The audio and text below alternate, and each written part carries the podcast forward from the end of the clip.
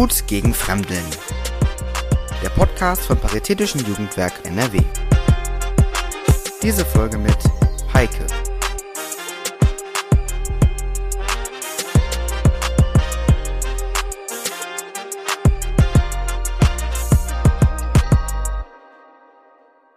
Und jetzt Manege frei für den Kölner Spielezirkus. Ladies and Gentlemen, heute machen wir etwas sehr Schönes und sehr anspannend.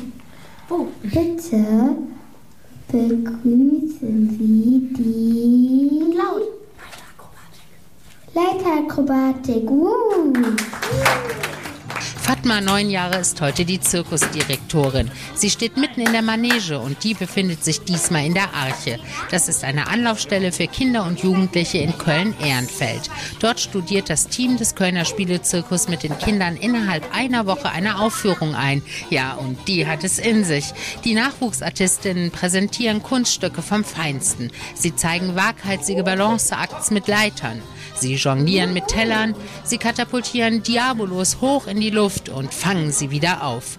Ich kann förmlich das Zirkusluftgemisch aus Popcorn und Sägespänen riechen. Und dabei sind wir nur in der Arche. Aber was heißt hier nur? Die Arche, eine Einrichtung des christlichen Kinder- und Jugendwerks, ist der Treffpunkt für die unterschiedlichsten Kinder aus der Nachbarschaft. Über die Hälfte der Besucherinnen hat einen Flucht- oder Migrationshintergrund, sagt Leiter Andreas Stawinski. Er lädt den Kölner Spielezirkus schon seit Jahren regelmäßig ein, um den Kindern dort ein besonderes Erlebnis zu bieten. Für uns ist das Angebot von dem äh, Kölner Spielezirkus einfach so genial, weil die Kinder an dieses Haus gewöhnt sind, an die Arche hier in der Fenloer Straße. Sie kennen, äh, kommen hier täglich, gehen ein und aus und äh, wenn dann Anbieter wie der Kölner Spielerzirkus und sowas Tolles darstellt und äh, einlädt. Dann sind die Laufwege kurz, die Gewohnheit ist groß und die Kinder können, selbst wenn sie mal kurz eine Pause brauchen, in, in die gewohnte Umgebung zurück, bisschen Kicker spielen, Billard spielen, ein Mittagessen kriegen oder auch sonst die bekannten, ihnen bekannten Ansprechpartner äh, aufsuchen. Und das ist einfach genial, dass wir das hier vor Ort machen können. Der Kölner Spielezirkus ermöglicht Kindern und Jugendlichen besondere Erlebnisse und besondere Begegnungen. Gerade jetzt während der Pandemie ist dieses Angebot Angebot ganz besonders wichtig, um Kinder mit unterschiedlichen Herkunftsgeschichten zusammenzubringen, erklärt Philipp Kötter vom Kölner Spielezirkus.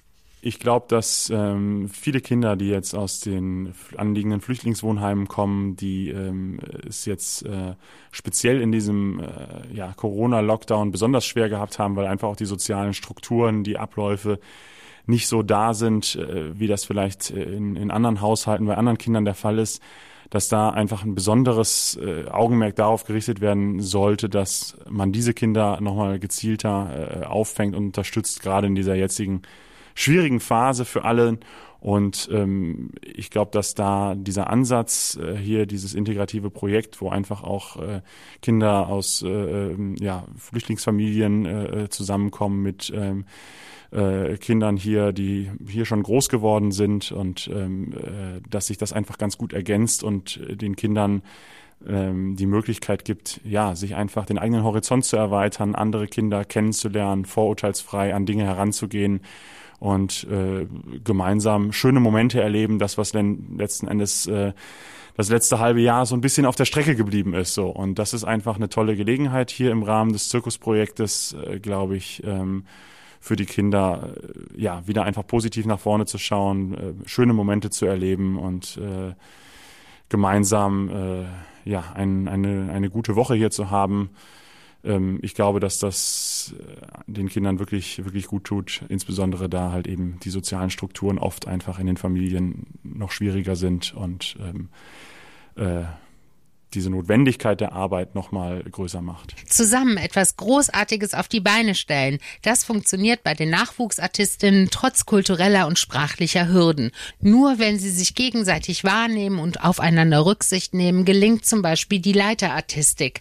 Eine ziemlich wackelige Angelegenheit, bei der die Kinder zum Beispiel von innen an zwei Leitern hochklettern oder die Leiter in eine Sänfte verwandeln. Wir brauchen ja eine mutige Artistin. Möglichst schwindelfrei ist und gleich mit dieser Leiter oder auf dieser Leiter von ihrem Leiterteam nach oben gehoben wird. Wichtig ist, dass beide Seiten gleichmäßig hochheben, okay?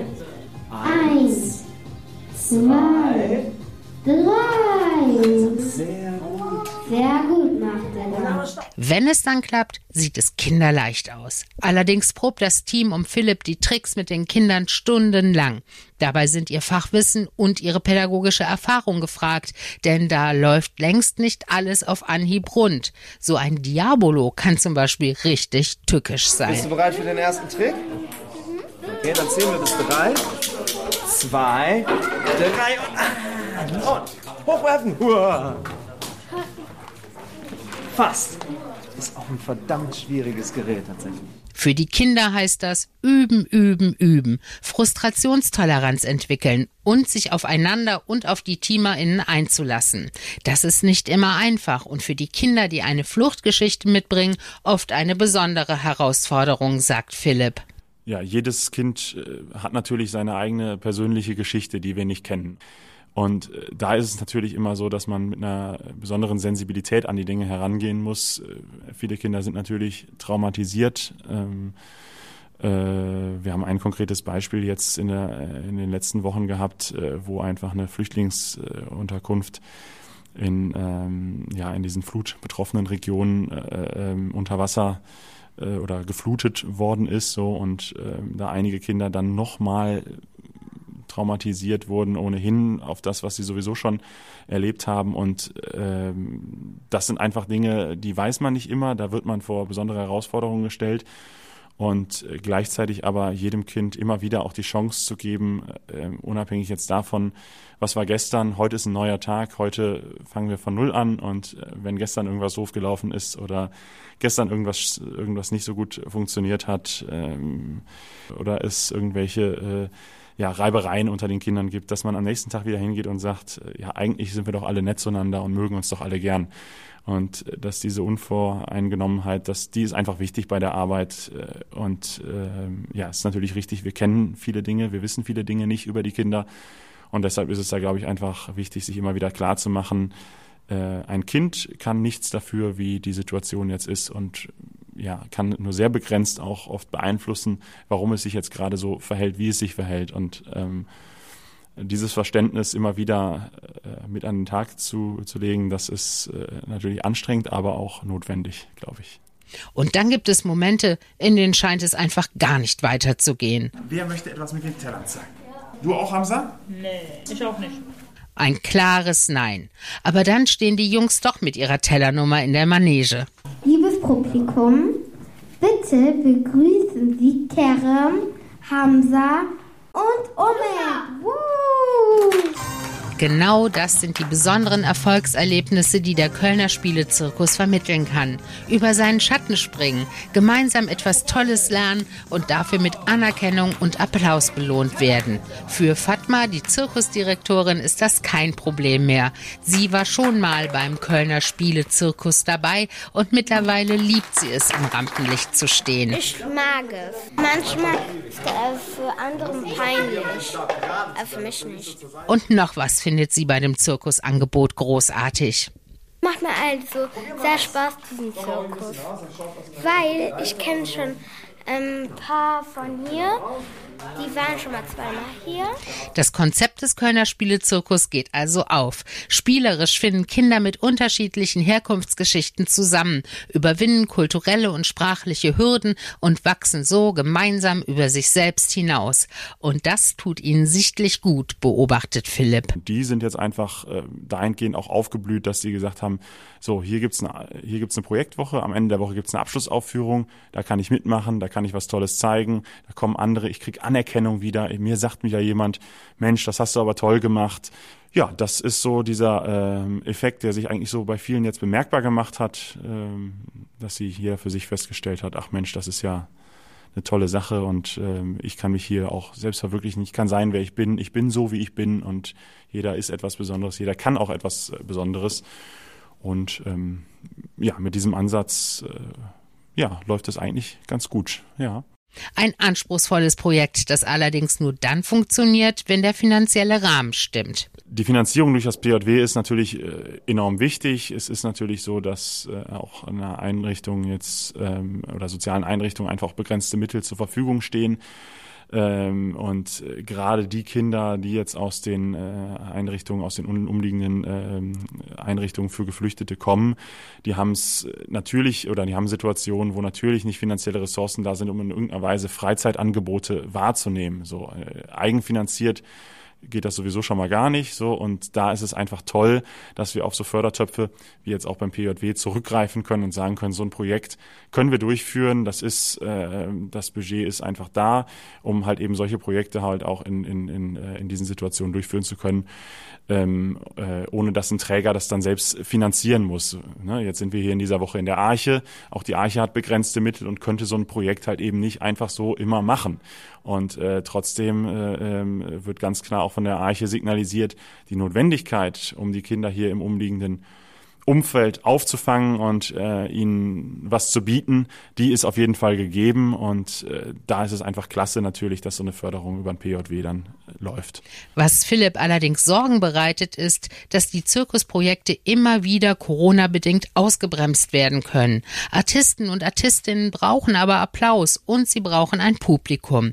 Deshalb hat er für die Zukunft folgenden Wunsch. Wir wollen jetzt, glaube ich, als Einrichtung auch nochmal uns speziell äh, ähm, etwas digitaler aufstellen. Das war jetzt auch der Not gedrungen durch Corona. Ist einfach natürlich wenig jetzt äh, oder mit weniger Zuschauerpräsenz stattgefunden und Zuschauer sind im Zirkus halt eben was Wichtiges und deswegen haben wir jetzt äh, mit äh, unserem Filmequipment nochmal neue Möglichkeiten bekommen und hoffen einfach, dass wir da in Zukunft äh, noch viele neue Projekte auch in einem anderen Format äh, durchführen können.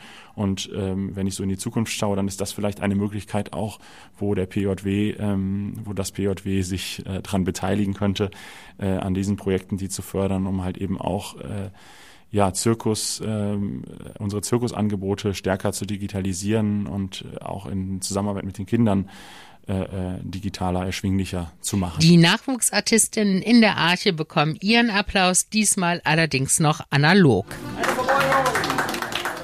Bitte klatschen Sie.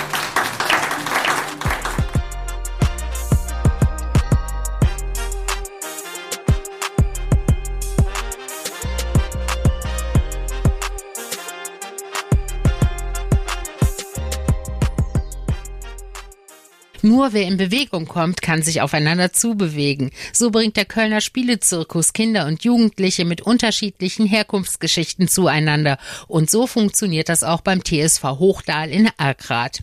Der TSV Hochdahl ist ein Turn- und Sportverein. Sein Herzensprojekt heißt Integration durch Sport. Und zum TSV Hochdahl gehört auch ein Jugendzentrum.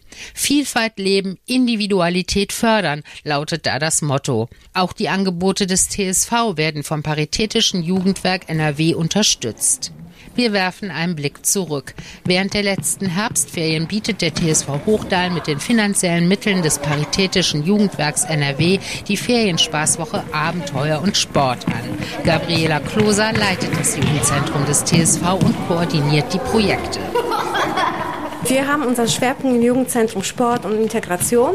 Deswegen äh, sind wir ganz oft in den Sporthallen äh, in Erkrath und äh, jetzt im ähm, Zusammenhang mit dem Ferienspaßprogramm konnten wir eine Halle mieten hier im Gymnasium im Schulzentrum ähm, Hochdahl.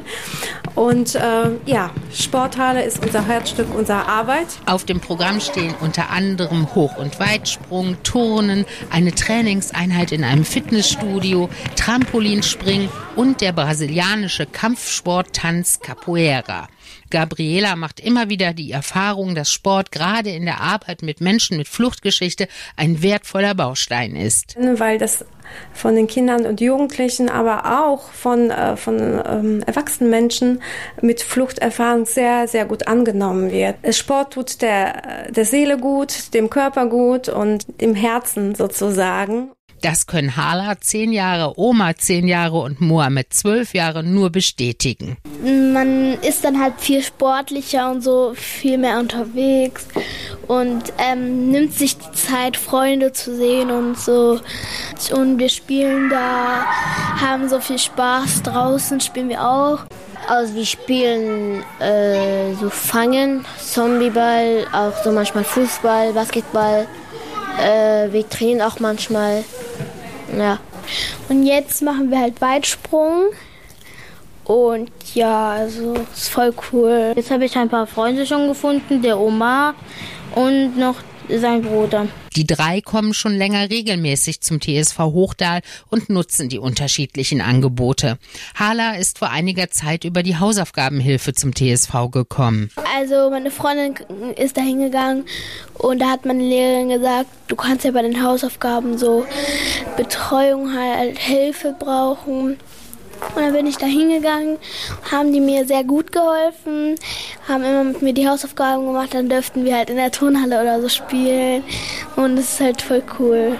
Und Oma findet zum Beispiel das Projekt Starke Jungs große Klasse. Starke Jungs, also ne, Jungs allein und Mädchen alleine. Bei Mädchen heißt es starke Mädchen und bei Jungs heißt es starke Jungs. Wir laufen da, wir, wir trainieren da auch ja ein bisschen. So Kampf. Taha Mansur trainiert die starken Jungs beim TSV Hochdal. Starke Jungs ist ein Selbstbehauptungstraining. Wie erkenne ich meine Stärken oder meine Schwäche oder die Nerven zu verlieren oder so. ja, das ist ja äh, geschlechtsspezifisch also für Jungs. Das ist die brauchen diese Kämpfe. Und durch, durch diese Kämpfen lernen die auch Regeln. Ja? Und ohne Regeln geht nicht. Und der richtige Gewinner, der ist eigentlich, der respektvoll war, der Regel eingehalten, der einfach aus dem Kampf als zwei Freunde raus einfach. Ja? haben trotzdem Spaß gehabt. Taha ist Sozialpädagoge mit dem Schwerpunkt Flucht und Integration. Die Angebote des TSV Hochdal sind für alle Kinder offen, die Gruppen gemischt. Dennoch stellt ihn der große Anteil der Kinder mit Flucht- oder Migrationsgeschichte immer wieder vor eine besondere Herausforderung. Nicht nur die Sprache, sondern auch die Kultur, die äh, Psyche. Also ich weiß, dass wir Kinder äh, schlimme Sachen erlebt haben, die ich ähm, da kann, Sache, kann einfach ein lauter Knall in der Halle erreichen, dass das Kind an etwas Schlimmes erinnert. Ja. Dann ist es wichtig, ich habe immer diese im Hintergrund, es kann, äh, das Kind ist Flüchtling und ich weiß, er kann so viel erlebt haben, dass ich muss das berücksichtigen, damit ich das ist mein Ziel erreiche, dass er wirklich ähm, sich wohl hier fühlt und äh, mitmacht und äh, was Gutes erreicht und ein positives Ergebnis am Ende haben. Ein plötzlicher Knall oder aber ein Gespräch am Rande, das eine unvorhergesehene Wendung nimmt, können für die Kinder mit Fluchtgeschichte Erinnerungen an traumatische Erlebnisse auslösen. Darauf muss das Team des TSV Hochdal vorbereitet sein, sagt auch die Leiterin des Jugendzentrums Gabriela Kloser. Es kann einen manchmal sehr überraschen, weil es so um die Ecke kommt, wenn man es gar nicht äh, vermutet.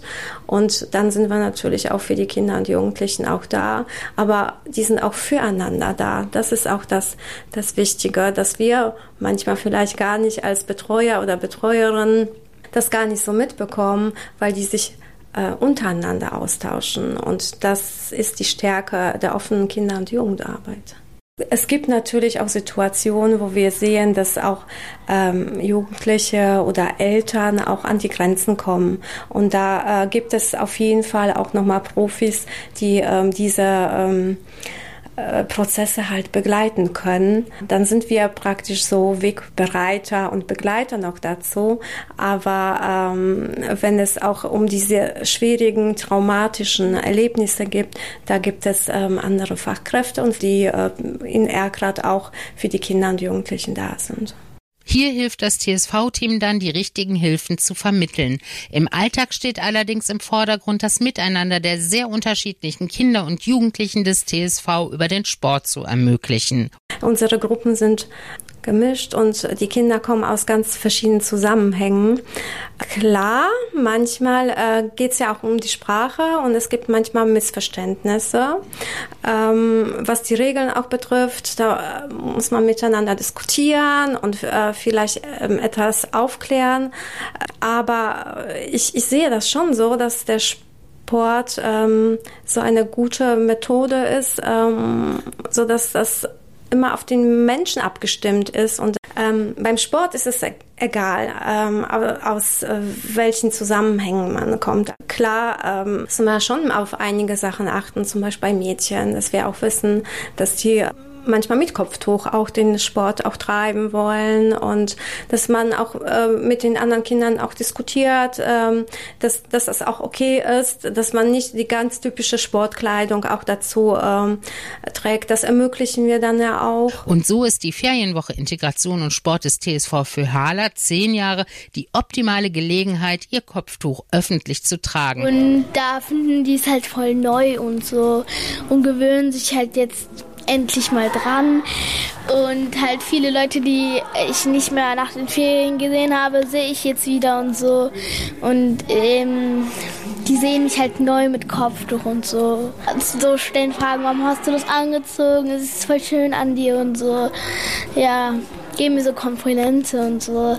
Integration durch Sport, das gelingt vor allem durch ein gewisses Grundvertrauen und gegenseitige Wertschätzung zwischen den Kindern und Jugendlichen und dem Team des Jugendzentrums. Und das braucht Zeit, Kontinuität und einen verlässlichen finanziellen Rahmen, betont Gabriela. Unsere Jugendarbeit und ähm, Integration ist immer langfristig ausgelegt und da brauchen wir Sicherheiten, die da sind, die äh, auch diese Kinder und Jugendlichen unterstützen können. Für Oma, mittlerweile zehn Jahre alt, ist der TSV zum Beispiel eine verlässliche Konstante in seinem Leben. Ich bin erstmal erstmal zu TSV gekommen. Ich war vier Jahre alt. Und da habe ich, also ich war noch bei Kindergarten. Dann, dann war ich noch erste Klasse. Denn wir haben wie so immer äh, in den Ferien bin ich so, ich war, dann war ich so sechs, sieben Jahre alt in den Ferien hab, bin ich auch zu DSV gekommen, eine Woche. Mit meinem großen Bruder haben wir auch so Ausflüge gemacht, zu Trampolino, zu Kino, äh, also sehr viele Ausflüge. Und dann, dann sind, bin ich dritte Klasse geworden. Sind wir immer so starke Jungs gekommen, also sind wir immer zu TSV gekommen, haben wir immer Sport gemacht. Oma kommt auch weiterhin zum TSV. Und selbst während des Lockdowns hat der TSV Möglichkeiten gefunden, für seine Kinder und Jugendlichen da zu sein, erklärt Gabriela. Wir haben das äh, über Social Media halt kommuniziert, dass wir ähm, per Telefon oder mobil halt erreichbar sind, dass die Kinder und Jugendlichen sich an uns wenden können. Wir haben bestimmte, ähm, ja, ähm, Aktion per Facebook oder Instagram halt gepostet. Wir haben in Zusammenarbeit mit dem Sportverein ein äh, Bewegungsparcours bei uns im Wald ähm, aufgestellt. Wir konnten zwischendurch mit ähm, 1 zu 1 Betreuung auch arbeiten. Ähm, dann haben wir auch Schnitzeljagd äh, ähm, halt organisiert, wo wir die Kinder wirklich ähm, äh, auf Uhrzeiten bestellt haben, uns verabredet haben und mit einzelnen Kindern Schnitzeljagd gemacht haben, mit Bewegungsaufgaben, mit ähm, Rätseln. Ähm, ja, und gerade auch die ähm, geflüchteten äh, Kinder oder Migrantenkinder, äh, da mussten wir muss ich sagen, auch ähm, wirklich anrufen und nochmal zu fragen, wie geht's euch, was braucht ihr? Ähm, wir haben dieses und jenes Angebot. Ähm, ähm, nachher haben wir auch die Hausaufgabenbetreuung online halt begleitet. Das alles ist zeit- und kostenintensiv und wäre ohne die Projektförderung des Paritätischen Jugendwerks NRW gar nicht möglich gewesen. Das Förderprogramm war sehr wichtig für uns. Wir konnten uns ja auch mit digitalen ähm, Ausstattung ähm, nochmal verhelfen, dass wir auch ähm, ein, ähm, zwei Tablets halt gekauft haben, an, an denen auch die äh, Kinder dann nachher auch nochmal ihre Hausaufgaben auch in unserer Begleitung auch machen konnten. Wir haben ähm, dann auch ein Diensthandy äh, zum ersten Mal angeschafft. Das haben wir bis jetzt auch nicht gehabt, weil wir auch immer erreichbar waren. Das war sehr wichtig und ja, ich hoffe, ähm, dass die Jugendlichen sich von uns auch gut betreut fühlten. Für Hala zehn Jahre gilt das auf jeden Fall. Ich finde, das ist alles perfekt. Gut gegen Fremdeln. Der Podcast vom Paritätischen Jugendwerk NRW. Wir bedanken uns für die Unterstützung beim Ministerium für Kinder, Familie, Flüchtlinge und Integration Nordrhein-Westfalen.